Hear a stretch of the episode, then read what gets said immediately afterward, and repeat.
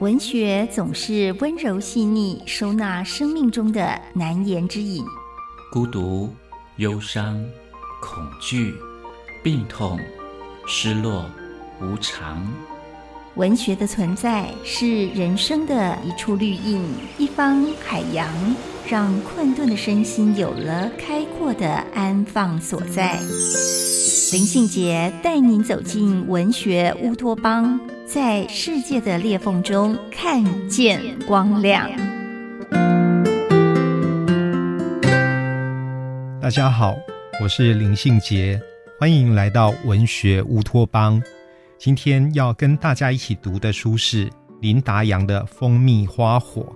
林达阳大概是当今文坛里面最会写高雄，也最会写青春成长的散文家。林达阳从小在高雄长大，所以他的笔下有一股特别的温暖跟热情。从他的作品《虚构的海》《误点的纸飞机》《慢情书》《恒温行李》。到《蜂蜜花火》这本书，他的散文跟诗一直具有一种温柔的气质。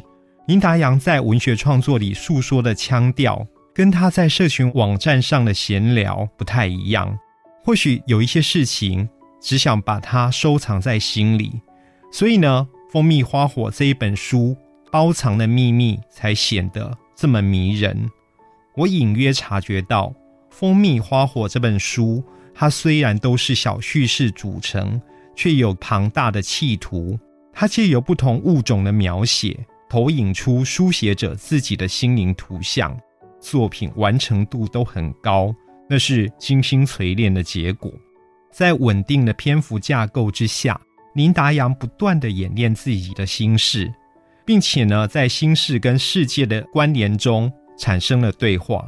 林达阳的笔下写道：“老虎。”小羊、小鹿、蜜蜂、蝴蝶、斑马、猫头鹰、独角兽这些物种依序前来，林达阳用他们的形象建构了一个非常趣味的世界。林达阳在书里提到，有一次去东京，特别安排的行程去上野动物园。日本小说或影剧提到的失业上班族，常常有一种坐在动物园发呆的情景。那样走投无路的生活，用想的都有画面。但林大阳说，他那次一个西装笔挺的人都没有遇见。那是一个稍稍放晴的冬日下午，动物园比自己想象的更小。园里的游客大多是家庭主妇与小孩。林达阳很快走完，回到公园一角的水池，趴在栏杆上。看着北极熊力大无穷的在水中拨动一颗浮球，很可爱，富有力量，但是也那么的悲哀。那种悲哀好像也不只是这种身为人类去感觉到的那一种不自由，好像还有一些别的。熊掌奋力的拍向浮球，在冬日阳光里溅起水花，灿烂异常。林达阳说：“我总觉得。”那就是我在生活中多数时候的模样。《蜂蜜花火》这一系列的散文，凭借着写诗的意象锻炼，堆叠出更华丽也更神秘的存在乐园。他对生命的直觉，往往用最不精心的方式表达出来。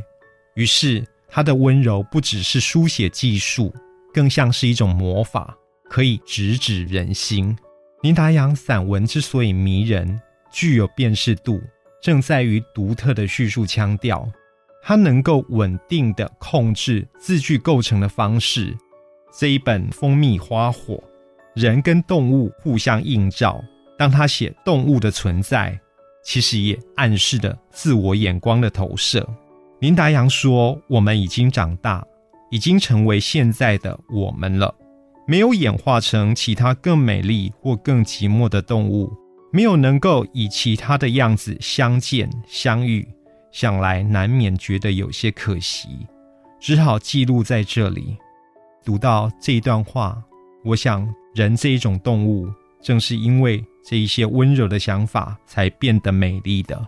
今天跟大家一起读的是林达阳的《蜂蜜花火》。